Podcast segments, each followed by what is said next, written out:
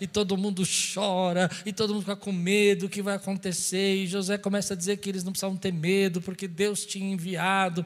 E agora ele olha e fala assim: olha, como é que está meu pai? Meu pai está vivo, e eles contam que o pai está vivo e tudo mais. E ele pede então para ir buscar o pai, e manda riquezas, manda riquezas, manda, manda carruagem do faraó para trazer o, o, o velho Jacó, que tem 130 anos, e ele vai trazê-lo para lá. E os e os filhos, né? Os irmãos de José, ele diz assim: Olha, não briguem, porque eu fico imaginando que no caminho eles ficaram pensando o que, que eles iam dizer para o pai, porque eles tinham mentido para o pai há 25 anos que eles disseram uma mentira, e eles não tiveram coragem em momento nenhum de desmentir a mentira, mesmo vendo o pai chorando, mesmo vendo o pai sofrendo, eles não pararam com a mentira. Talvez o pai sentasse na beira ali da, da casa, sentasse numa cadeira velha e ficasse lembrando do filho querido, e os filhos olhando para aquilo, pensando: Papai está pensando pensando de novo no José, mas eles não pararam com a mentira e continuaram, e é por isso que José diz: não briguem, não briguem, olha, cheguem lá e contem que eu estou vivo. Mas Jacó, o velho Jacó, já com 130 anos, com seus filhos, 66 pessoas formam a sua família naquele tempo, ele olha e fala: o que, que vocês estão falando? O que, que vocês estão dizendo? E a Bíblia tem uma, uma frase que eu acho linda: o coração, o coração daquele homem quase para quando eles escutam, quando ele escuta que José está vivo ele diz: não é possível, e o coração dele para. E o texto diz que quando, então só depois que ele percebeu que aquela carruagem, as histórias, é José mesmo, meu filho. Que história linda, que reencontro que Deus tinha preparado para aquele homem. Que Deus tinha feito por ele, até chegar naquele momento da sua vida e naquele momento entender que Deus tinha coisas novas. E o tema que eu quero pregar hoje é esse ainda não é o fim. Você pode dizer, ainda não é o fim. Há coisas que disseram para você que você não pode, que não vai acontecer, mas Deus preparou para você. Se você quer dar um glória a Deus aqui, dá um brado bem forte aqui. Que história linda! É uma história que eu, eu me identifico com essa história. Na primeira parte dessa história, eu me identifico porque José acreditou numa mentira por 25 anos. 25 anos ele acreditou num pedaço de pano que foi ensanguentado por um animal morto, e os seus filhos disseram: Olha, seu filho querido, preferido, olha a capa dele aqui, ó, está, está morto, ele morreu. E José acreditou por aquilo por muito tempo. E eu fico pensando, como em alguns momentos da nossa vida, nós durante muitos anos acreditamos em mentiras. Acreditamos em coisas que disseram para nós que eram impossível, que não poderia acontecer mais, que não existe essa possibilidade, que não podemos viver acreditamos nos rótulos que colocaram em nós, acreditamos nas pessoas que nos lideraram e disseram que nós não tínhamos capacidade, e tudo isso foi formando cada um de nós, mentiras que foram sendo colocadas como verdades absolutas, mas que Deus, num certo momento da nossa vida, e eu creio que esse momento é hoje, é agora, se alguma mentira que você acreditou, Deus precisa quebrá-la e Ele vai quebrar nesse culto, nessa manhã, nessa palavra, em nome de Jesus, mentiras que você às vezes aceitou como rótulos que disseram que você era incompetente, que você não era capaz, ou pessoas que disseram que você não poderia viver aquilo que Deus tem para você, você não pode exercer um chamado pastoral, você não tem capacidade de ser um líder, e Deus diz para mim: ei, deixa eu quebrar essas mentiras que disseram a você, porque eu tenho surpresas escondidas, guardadas para você que você não sabe. Se você crê, fica de pé, dá um glória a Deus, sacode a putanfa, joga ela para o alto. Aleluia! Eita Deus maravilhoso! Eu creio num Deus que guarda surpresas para mim. Eu não sei porque no primeiro culto eu sou menos pentecostal. É o sono. Quantos creem no Deus que guarda surpresas? Deixa eu falar de mentiras para você, pessoas que dizem mentira e você acredita. Quando eu era garoto, quando eu tinha 15 anos de idade, eu recebi meu primeiro chamado pastoral. E eu fui conversar com um líder da igreja, um líder dos adolescentes. E eu disse para ele: Olha, eu sinto um chamado no meu coração, um incômodo que eu tenho que ser pastor, mas eu não me sinto capaz. Ele disse: É verdade, você não é capaz. Sim, isso me levou para fora da igreja. Me fez sentar no último. Eu não desviei porque eu tinha medo de ir para o inferno. Eu falava assim: se eu sair fora e Jesus volta, eu fico, vai ser pior. Então eu ia na igreja, mas eu ia na igreja naquelas de ficar sentado lá no fundo, ouvir meu irmão pregar, antes de acabar o culto, saia correndo, ninguém me envolve, porque eu não sou capaz. Uma mentira que eu acreditei, que quase me lançou para fora do propósito que Deus tinha na minha vida. Todos nós temos coisas que disseram para nós que nós acabamos acreditando e com o tempo Deus vem quebrando isso e mostrando para nós: eu tenho surpresas guardadas para você.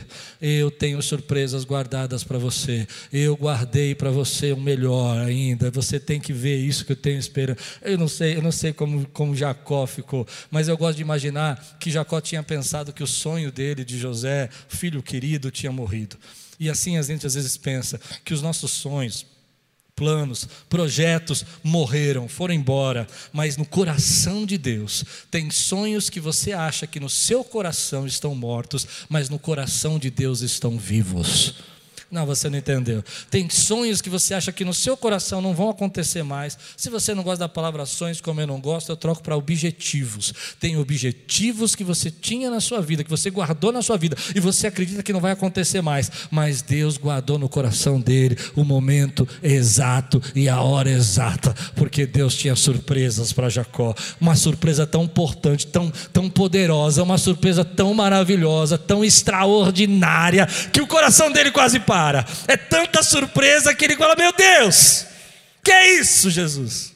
O que está acontecendo? Não é possível que o Senhor guardou esse, isso para mim, esse milagre. Você já viveu um, um, propósito assim de Deus, um momento da sua vida, que você teve uma surpresa tão extraordinária que você falou: Pai, obrigado, eu não esperava por isso. Eu não esperava por isso, porque Deus guardou esse momento para você, assim como guardou José naquele momento. Parece impossível, parecia que não ia acontecer, mas Deus estava preparando aquilo. Mas para isso, deixa eu dizer, nessa manhã, Espírito Santo, quebre mentiras que foram faladas para nós. Mentiras que você não pode, mentiras que os seus sonhos acabaram, mentiras que você não acredita que Deus pode fazer coisas novas na sua vida. Às vezes a gente acha que a nossa vida já chegou a um ponto que não tem como mudar, mas Deus guardou surpresas, reencontros, perdão, reparação, porque os seus objetivos estão vivos com o Senhor, porque Deus não deixou os seus objetivos morrer. Os teus planos estão vivos com o Senhor. Deus não deixou ele morrer. Você precisa entender que nesse momento Jacó vai viver uma grande, grande, grande, vou repetir para você entender, grande, mas muito grande virada na vida dele. Porque você precisa entender que eles estão passando um tempo de fome.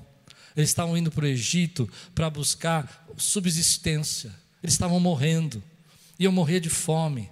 E eles estavam indo lá para buscar mantimento, grãos, alguma coisa que eles pudessem se alimentar. Mas Deus tinha preparado para ele, para Jacó, pro, desculpe a expressão, mas é para ser contundente. O velho Jacó, de 130 anos, vai viver uma virada na vida dele, vai viver uma transformação na vida dele. Eu não sei se você entende, Deus tem momentos na nossa vida que Ele propicia para nós uma reviravolta, uma mudança. Ele olha para a tua vida e fala assim: vou fazer tudo diferente, vou mudar tudo.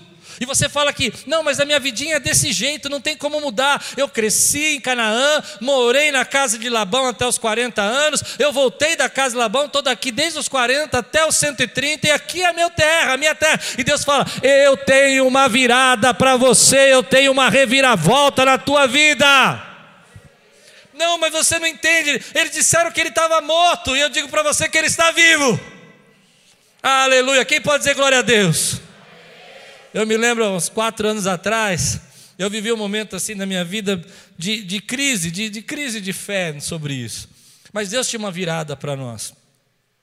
Porque quando nós pensávamos no prédio que nós tínhamos aqui do lado, era muito difícil a gente conseguir empuxe financeiro para mudar. Porque não era só questão de arrumar um lugar maior.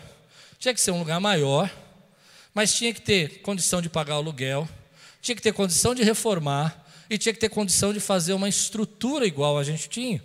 Ou seja, com estúdios, com salas, com salas para criança, com igreja da criança, e a gente não tinha condição financeira para fazer. Então saímos procurando, olhando alguns lugares, mas a igreja estava estrangulada, não tinha mais força. Ela não tinha força para abrir mais cultos porque faltava voluntários, ela não tinha mais recursos financeiros para poder alugar um lugar mais caro. Não com tudo. Quando saímos aqui pelas avenidas, o preço era astronômico assustador. E eu desisti. Não desisti de pastorear, de pregar, mas desisti de me preocupar disso, me desisti, desisti de ficar tentando arrumar uma saída. Eu falei, ah, não tem saída. Eu me lembro que na época nós pensamos em fazer um mezanino, mas o mezanino ia refrescar 100 lugares. 100 lugares não ia refrescar muita coisa para nós. Aliás, não ia adiantar nada, ia ser mais gasto do que fazer o, o resultados. E eu me lembro que nós fomos deixando para lá, mantendo os cultos, não tinha mais como crescer de espaço, já tínhamos dois cultos, a estrutura não aguentava mais, estávamos sufocados ali, então chegávamos no tamanho e voltávamos para trás. Chegávamos no tamanho e voltávamos para trás. Entende? Quando superlotava, no outro domingo a igreja era mais vazia. Quando tinha todo aquele transtorno de superlotação, a igreja voltava. Me lembro de encontrar uma pessoa na rua e ela dizia assim para mim: Ah, eu fui lá uma, uma vez na Quiris, eu gostei muito, mas é muito cheio lá, é muito ruim de chegar. Mas Deus tinha preparado uma surpresa para nós. 14 anos esse prédio aqui estava alugado. E um dia a gente olha para o lado tem uma placa escrito aluga-se. E aquilo que era impossível quem está comigo nessa palavra aqui? Deus já tinha preparado para nós. Deus já tem preparado para você os tesouros escondidos que para você parece impossível. Coisas que ele já estava fazendo antes. A vida de José tinha sido guardada para Jacó antes. O livramento da família dele da fome não começou no dia da fome. Começou há 25 anos atrás, quando Deus permitiu que José fosse enviado para o Egito, usando as palavras de José. Deus me enviou. E por que me enviou? Para que houvesse mantimento, para que houvesse saída. Deus havia preparado um escape às vezes nós não vemos esse escape, como Jacó não sabia desse escape, ele nunca imaginou que mandando seus filhos, ei, ele ia encontrar José como governador. Isso não poderia passar na cabeça de um pai que achava que seu filho estivesse morto, mas Deus havia preparado um escape. Assim eu creio, querido, que nesse momento Deus já preparou a tua virada, a minha virada, já estão preparadas aí, guardadas por Deus, coisas que Deus há de fazer que você não conhece. O escape não foi preparado agora, já foi preparado há anos atrás. Se você crê, diga glória a Deus por isso. Recebe essa palavra. Amo, amo, amo uma história na Bíblia que aprendi muito cedo na, na, minha fé. Quando a gente olha a estrela de Belém, lembra aquela estrela que guiou os magos do Oriente, né? Eu sempre fiquei preocupado com isso, porque a gente acha que uma estrela para brilhar é apertar um interruptor que nem acende uma lâmpada e ela brilha na hora. Mas estrelas não brilham assim. Estrelas começam a irradiar a sua luz há milhares de anos antes, milhares de anos para chegar a luz na hora certa, no dia certo. Então eu creio numa palavra que um dia eu ouvi, que no dia que Adão e Eva caíram em pecado e a profecia diz que o filho da mulher pisaria na cabeça da serpente, a luz foi acesa e a estrela chegou a brilhar na hora do nascimento de Jesus. Se você não está entendendo nada que eu estou pregando, por favor, me deixe explicar. Deus já preparou escapes para você que você não conhece, que você não entende, que estão preparados surpresas, viradas que Ele guardou para você. Porque às vezes a gente acha que é o fim, a gente acha que terminou ali. Jamais pode imaginar que Deus vai fazer uma virada dessa. Mas Deus tinha guardado para Jacó um grande, um grande livramento. A família dele ia crescer, ia prosperar. Você vai ler comigo daqui a pouco em Gênesis 46, a profecia que Deus diz: Vou fazer vocês multiplicarem no Egito. Porque Deus tinha para ele surpresas guardadas, viradas preparadas Assim eu creio, querido, eu gosto de pensar nisso. Que nesse tempo que nós estamos vivendo, há segredos guardados de Deus para você. Há oportunidades que Deus separou para você. Que nesse tempo, mesmo que a gente possa estar vivendo tantas lutas, tantos medos, tantas preocupações, Deus ainda reservou as suas surpresas para nós. Nesse tempo que você fala, mas pastor, olha o que está acontecendo no mundo. Eu gosto de imaginar, ei pai, sabe aquilo que você fez com Jacó? Tão lindo aquilo. Eu fiquei imaginando o coração de Jacó, quase parou, quase teve um infarto. Sabe quando a gente diz assim, ai, quando eu contei para minha mãe, ela quase, quase morreu do coração. Já falou isso?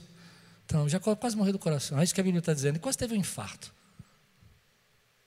Talvez naquela época eles não chamassem de infarto, né? Mas quase foi um infarto. E aí nessa hora eu fico pensando, Deus, eu sei que o Senhor tem para mim, eu sei que o Senhor tem para Quírios, eu sei que o Senhor tem para esse povo que está aqui, e eu sei que o Senhor tem para esse povo que está na internet surpresas guardadas que vão ser uma grande virada na vida deles. Você já viveu uma virada assim? Quem já viveu uma virada assim? Que estava tudo acabado, tudo parecia que estava fechado, e de repente uma notícia, uma situação.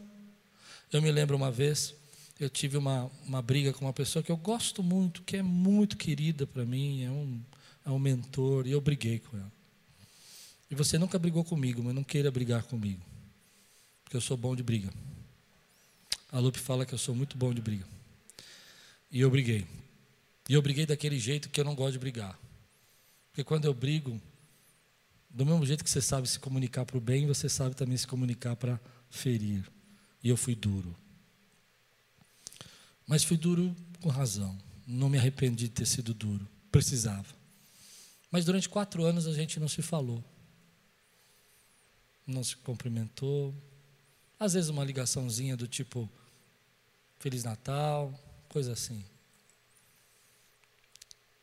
E um dia eu senti Deus tocando no meu coração que nós precisávamos se reaver, reatar, se rever.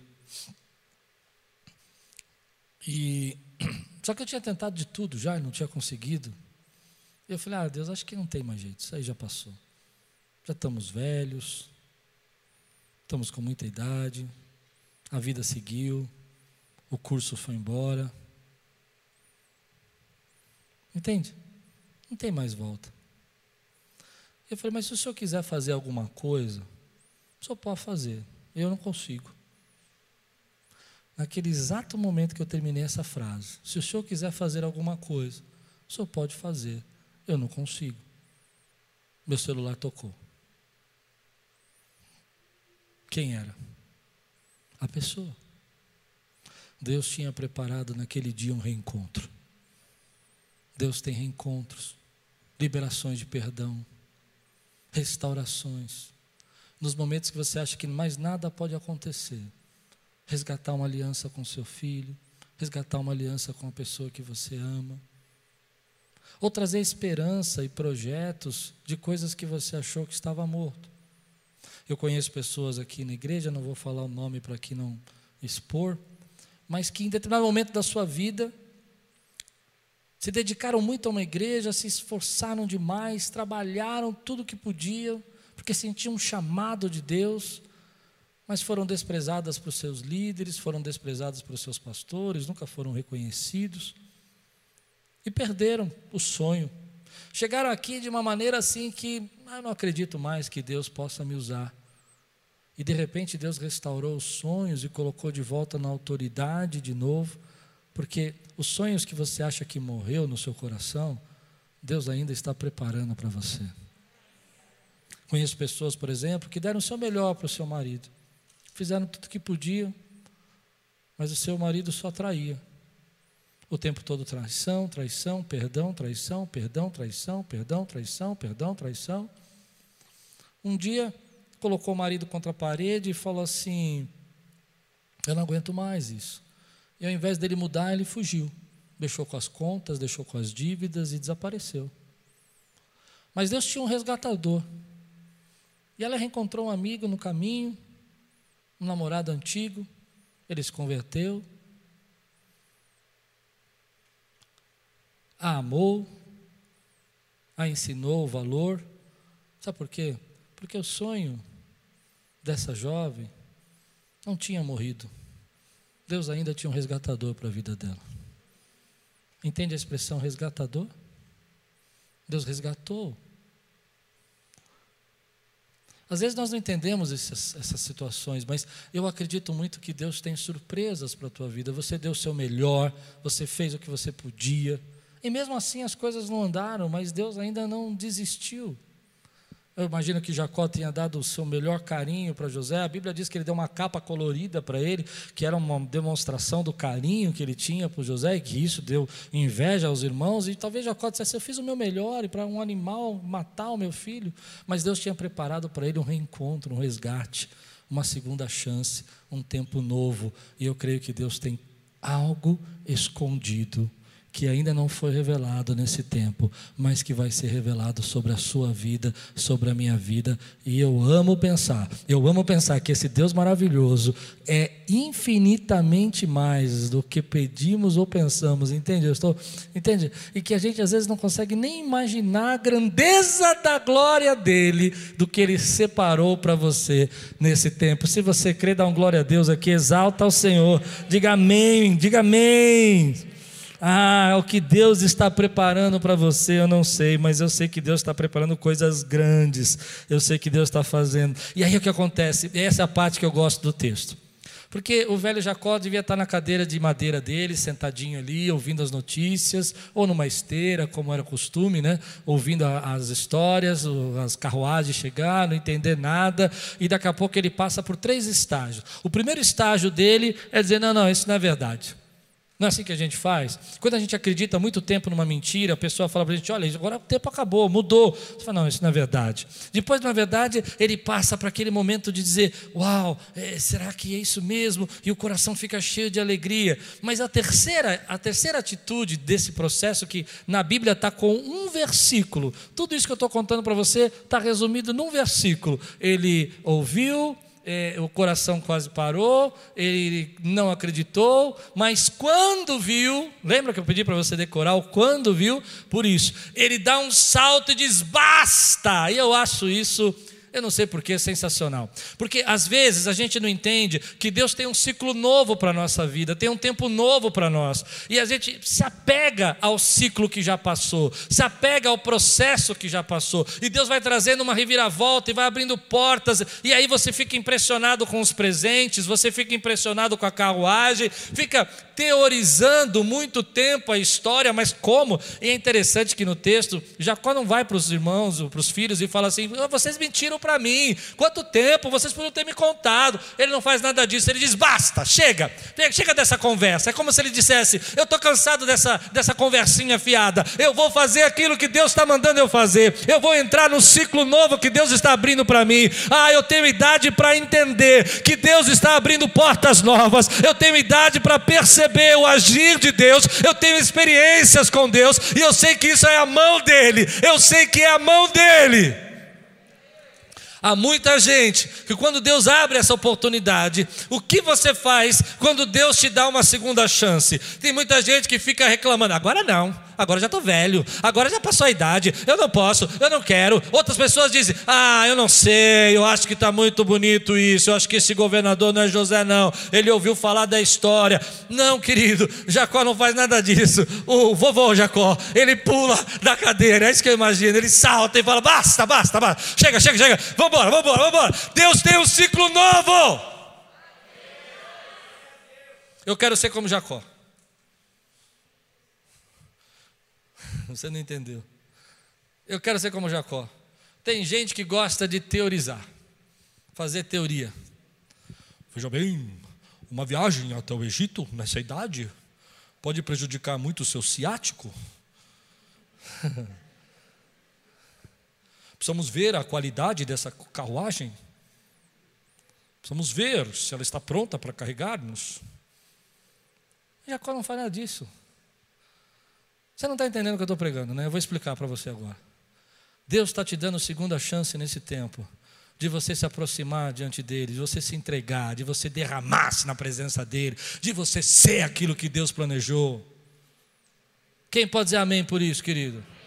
Ou oh, se você está aqui já passou por esse processo por 120 dias, é porque Deus tem algo para fazer na tua vida, então levanta a tua mão e dá um glória a Deus aí fala: Ei, basta! Eu gosto dessa palavra. Eu não sei porquê. Mas às vezes a gente tem que aprender a dar um basta na nossa vida.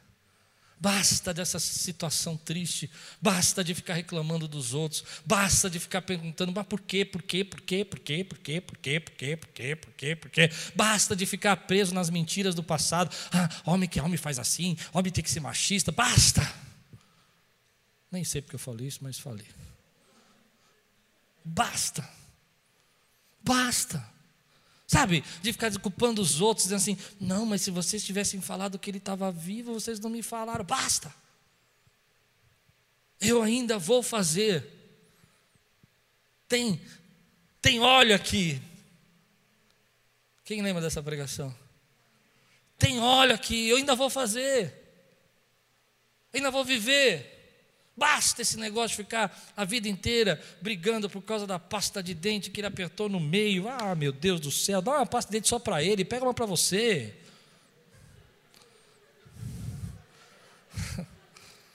A gente vai fazer aconselhamento de casal. Sabe o que é, pastor? É porque ele deixa a toalha embolada na cama. Deixa a toalha dele do lado dele, embolada na cama, deixa a cama molhada, vai ficar doente. Está brigando. Ou se você preferir, dá uma força. Ele não entendeu ainda que a toalha não volta sozinha para o banheiro.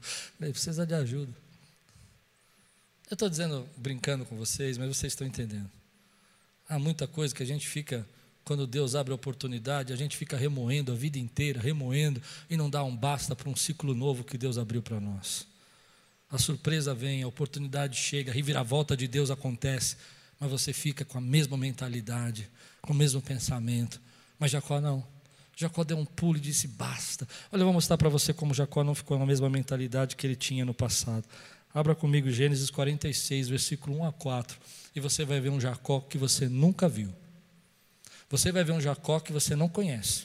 Você conhece o Jacó usurpador, você conhece o Jacó que roubou a primogenitura do irmão, você conhece o Jacó que deu um, um, uma situação lá com o tio e tentou resolver o problema, mas esse Jacó que você vai ver aqui, você não conhecia. Israel partiu com tudo o que possuía e chegou a Berseba e ofereceu sacrifícios ao Deus de Isaac, seu pai.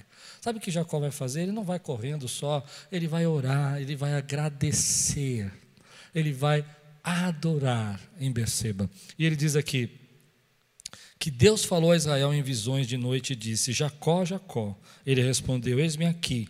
Então disse: Eu sou Deus, o Deus de seu pai. Não tenha medo de ir para o Egito, porque lá eu farei de você uma grande nação. Sabe, nós vemos um tempo onde que as pessoas estão buscando tanta informação e nós somos seduzidos pela informação. A informação parece que está nos é, atraindo como se fosse ah, um, algo místico. Todo mundo quer informação. E eu estou um pouco cansado disso. Sabe o que eu quero? Revelação de Deus. Porque a informação é boa, mas a revelação nos dá a direção. Ser muito informado sobre as coisas não te ajuda se você não tiver uma revelação de Deus para a sua vida. E revelação que eu estou falando aqui, não estou falando de profecia, assim diz o Senhor, mas estou falando disso que Jacó está vivendo. Deus, o que o Senhor tem para mim? Vá para o Egito, vou fazer uma grande nação você. Eu tenho um direcionamento. Revelação traz direção. Você precisa de revelação. Eu estou cansado. Eu sei que vai pegar isso, mas eu estou cansado de pregações que trazem informações. Eu quero uma palavra que me traga revelação de Deus. O que Deus quer, o que Deus tem para mim. Eu quero sentir a presença de Deus quando Ele fala comigo. Amém? Você pode dizer amém por isso, meu irmão? Quem pode dizer, ah, muita teoria. Não, porque a túnica de José tinha tantas cores. Ok, ótimo saber disso. Não, porque o animal que ele matou foi um carneiro lindo, maravilha. Ele foi no poço, coisa linda, tá? Entendi tudo, mas o que Deus quer revelar para mim é que Ele tem surpresas escondidas e que eu preciso ter força para pular da minha cadeira e ouvir, porque Deus ainda tem segunda chances. Quem crê que Deus tem segunda chance, diga amém. E talvez a tua segunda chance seja hoje, meu irmão, agora, nesse momento você está aqui, você está em casa ouvindo essa palavra, assistindo esse culto, e Deus está falando com você: ei, essa é a sua segunda chance de se derramar na minha presença. é a segunda chance de se entregar no seu propósito. Ah, mas eu não posso. Eu não posso porque meu sonho está morto. Não, ele está vivo. Você que acreditou numa mentira. Mas eu não posso. Eu não posso. Deixa eu contar uma história sobre mentira para você que eu acreditei durante 40 anos. Posso? Testemunho pessoal? Uma vez, meus pais eram separados, vocês sabem disso, né? E uma vez eu fui é, viajar com um parente e ele começou numa estrada a falar para mim que meu pai tinha um irmão. Não, perdão, meu pai tinha um filho, eu tinha um irmão. E que ele gostava muito mais. Eu tinha uns 14 anos nessa idade. Pensa um rapaz falando um negócio desse para você, que você tem um irmão que você não conhece e que teu pai gosta mais dele do que você. E que logo, logo ele ia esquecer da gente. Passaram alguns anos, aos 28 anos, eu sentei com meu pai assim, 14 anos depois. Falei, pai, eu tenho irmão. Não, não, você não teve um filho com uma outra mulher aí? Não, mas eu confesso que eu não botei muita fé, não. Eu falei, qualquer dia aparece aí um alemãozinho aí entrando aí. Brother! Eu falei, desculpa, irmão. De manhã eu estou dormindo, à tarde eu estou soltinho, né? É engraçado. Aí, meu pai faleceu, o enterro, o velório dele foi aqui, na outra igreja. E aí, quando nós estávamos lá, de repente me veio uma coisa na cabeça: daqui a pouco vai entrar um irmão aí.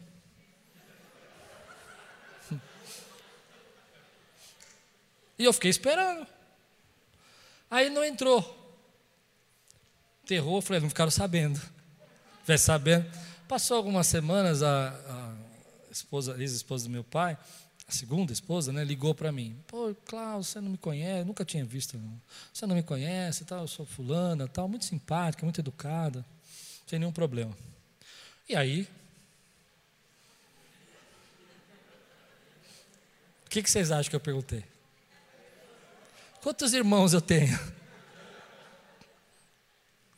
E aquela mulher olhou para mim no telefone, né? ficou muda, não falou nada no começo, mas falou assim: Não, mas você não tem, eu não tive nenhum filho com seu pai. Aliás, o filho do coração era você. Ele me fazia sair para comprar presente, ele me falava de você o tempo todo, e eu sempre quis te conhecer. Eu não falo isso por mim, querido. Eu falo por você, que às vezes acreditou em mentiras, como eu, até os 40 anos de idade. Que Deus quebre cadeias hoje. Fala comigo, Senhor, quebra cadeias. Quebra cadeias. Então, Jacó dá um basta, ele começa um ciclo novo, ele pula na direção do que Deus está fazendo na vida dele, e ele vai orar, ele vai clamar, ele vai pedir para Deus falar com ele. Mas aquele homem, pensa um pouco, o que ele vai passar a partir de agora? Ele vai passar, ele tem 130 anos, ele vai pegar uma viagem no deserto, ele vai é, sair de Canaã vai chegar ao Egito, ele vai ter que levar todos os bens dele, mas nada disso impediu ele de ir na direção do que Deus estava falando. Eu me lembro do texto que Paulo diz assim: há muitos, uma porta oportuna se abriu, e muitos são os meus adversários. Porque uma porta grande e oportuna para o trabalho se abriu para mim, e há muitos adversários. Às vezes, quando vem um ciclo novo desse na sua vida, Vai ter barreiras do medo, vai ter problemas que você acha que não é capaz, mas você precisa dar um salto, dizer basta.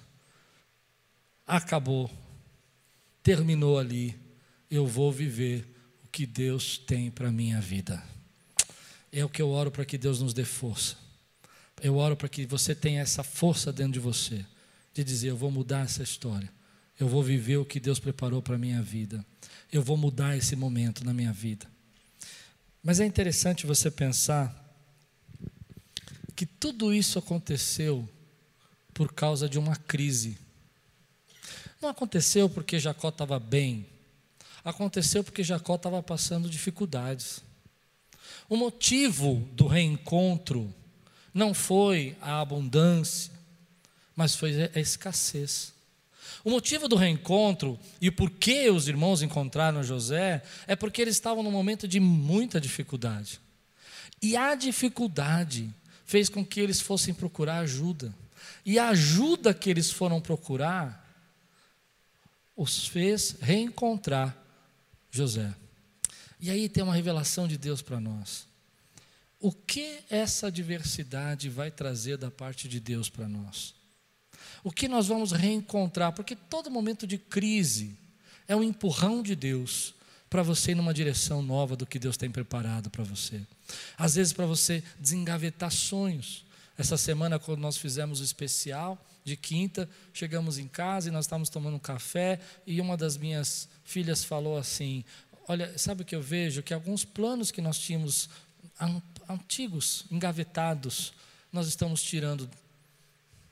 Porque Deus usa esse momento, às vezes, da crise. Pensa nas crises que você passou. Eu nunca, por exemplo, teria administrado se eu não tivesse passado por uma crise. Comecei a administrar minha casa com 14 anos de idade, mas não porque estava tudo bem, mas porque minha mãe estava doente, meu pai estava tava fora de casa, e Deus tinha preparado aquele momento para que eu pudesse aprender.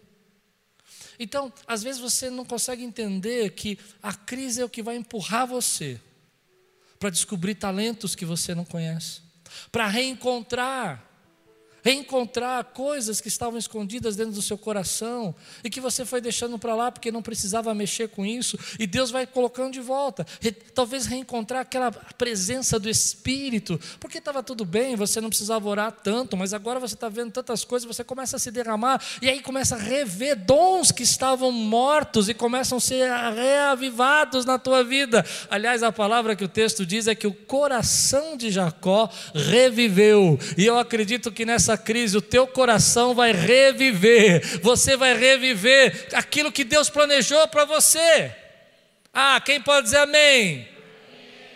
Ou oh, eu acho que esse amém aí, ajuda eu que está em casa, escreve amém aqui mais forte que esse povo disse. É, porque às vezes não percebe que Deus vai conduzindo e nós nos tornamos esse empurrão de Deus. Eu me lembro que quando Aquiles começou, há uns anos atrás, passar muitas dificuldades financeiras, eu já trabalhava com administração, eu já tinha conhecimento de, de, de recolocar empresas falidas no seu lugar, mas eu não usava isso, porque eu achava, não, eu sou pastor, meu negócio é pregar. E um dia eu estava indo fazer um curso e Deus falou comigo assim: escuta, por que, que você não usa o que eu te dei? O talento que eu te dei, você não usa para mim, você usa para os outros. Foi uma crise que fez acontecer isso. E há uma crise que talvez que vai tirar você desse momento que você estava passando e vai trazer um despertar, uma surpresa, um reencontro, uma reviravolta, uma segunda chance na tua vida. Foi ela que trouxe. Quantas vezes na minha vida, querido, eu me lembro que quando criança eu comecei a trabalhar com 14 anos. Meus irmãos começaram com 18, mas eu comecei com 14 anos. Aquilo era uma, uma tortura para mim, porque por que meus irmãos começam com 18 e eu com 14?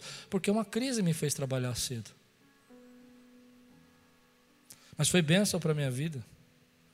Aprendi muito naqueles três anos de trabalho. Deus me moeu ali. Sabe por quê? Porque é na crise que Deus às vezes vai impulsionar você para você encontrar o seu destino. Hum. Hum. Hum. Quantas vezes a gente foge do nosso destino com medo, acreditando em mentira, mas Deus precisa preparar um momento como esse para você reencontrar. Talvez os irmãos de José nunca tenham falado para o pai que José estava vivo por um motivo só: medo e talvez nunca fossem falar, iam morrer calados, se não fosse uma crise. Eu estou pregando para alguém aqui? Deus usa isso, como eu preguei domingo passado à noite, instrumentos estranhos de Deus para nos empurrar na direção que Ele tem para nós. Você talvez nunca tivesse aceitado o ministério, se não tivesse ninguém ali para fazer, você precisou fazer. Talvez você nunca tivesse é, resolvido algumas coisas e direcionado sua vida para uma escola, uma faculdade, se você não tivesse passado por aquela dificuldade. E eu creio, querido, que nós estamos vivendo uma das maiores crises, lutas que nós já vimos, mas que ela também vai trazer um despertar, um reencontro de Deus na sua vida. Você recebe essa palavra hoje? Recebe essa palavra? O que você faz quando você tem uma segunda chance? Você dá um pulo na cadeira e fala: basta. É um ciclo novo que começa na minha vida. Eu ainda tenho muita coisa para fazer para Deus. Os estudiosos dizem que José se encontra com seu pai quando ele tem 130 anos e o seu pai morre aos 147. Então eles tiveram 17 anos para se curtir, para estar junto. 17 anos. Mas os 25 anos que eles ficaram separados, passou como uma neblina quando o sol surge no dia que Jacó ouviu que o seu filho estava vivo. Há coisas que você está guardando por tanto tempo, mas quando o sol começa a brilhar, quando a resposta de Deus chega, quando a porta se abre, quando você entende quem você é para Deus e o que Deus chamou você para ser, tudo isso dissipa como uma neblina, porque você começa a entender que Deus tem um propósito para a sua vida. Anos que eu sofri com o divórcio dos meus pais se dissiparam no dia que eu entendi que Deus ia usar isso como um poder para abençoar pessoas. Eita, como é bom saber que papai está trazendo coisas boas para mim.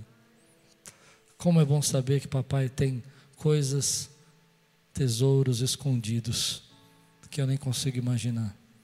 Como é bom saber que Deus está ali, já preparando escape há anos antes para esse momento que você está vivendo. Você recebe essa palavra hoje? A questão é se você vai ficar sentado ali teorizando ou se você vai fazer como Jacó, agradecer a Deus e dar um pulo e dizer: Senhor, obrigado, obrigado. Eu vou viver essa segunda chance. Eu vou reencontrar o meu filho.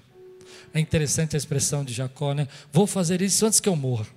Acho muito forte. O que quer dizer é que é urgente, é agora. Eu não vou esperar mais. Eu creio que Deus tem isso para a sua vida. Se Deus está falando com você, se você sente que Deus está levantando você e se preparando você para um ciclo novo e trazendo para você esperança e graça e dizendo para você, eu tenho coisas que você acha que morreu, mas que não morreu. As minhas promessas não morreram. O teu chamado não morreu. O que eu planejei para você não, os dons que eu te dei não morreram. Estão tudo aí, separados para você. Se Deus está falando com você, eu quero orar por você. Fica de pé no teu lugar. Vamos orar juntos agora. Só aqueles que Deus está falando assim: ah, é a hora. Agora é a hora de eu abrir para que Deus fale comigo. É a hora que Deus mostre.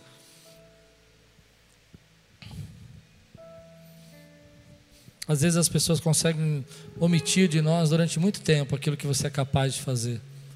Mas que Deus possa revelar para você o que você pode fazer. Eu não sei se você hoje recebe essa palavra de coração aberto, dizendo assim: Pai, eu estou pronto para quebrar cadeias, para quebrar pensamentos, rótulos, palavras, mentiras, porque eu sei que o Senhor preparou melhor para mim.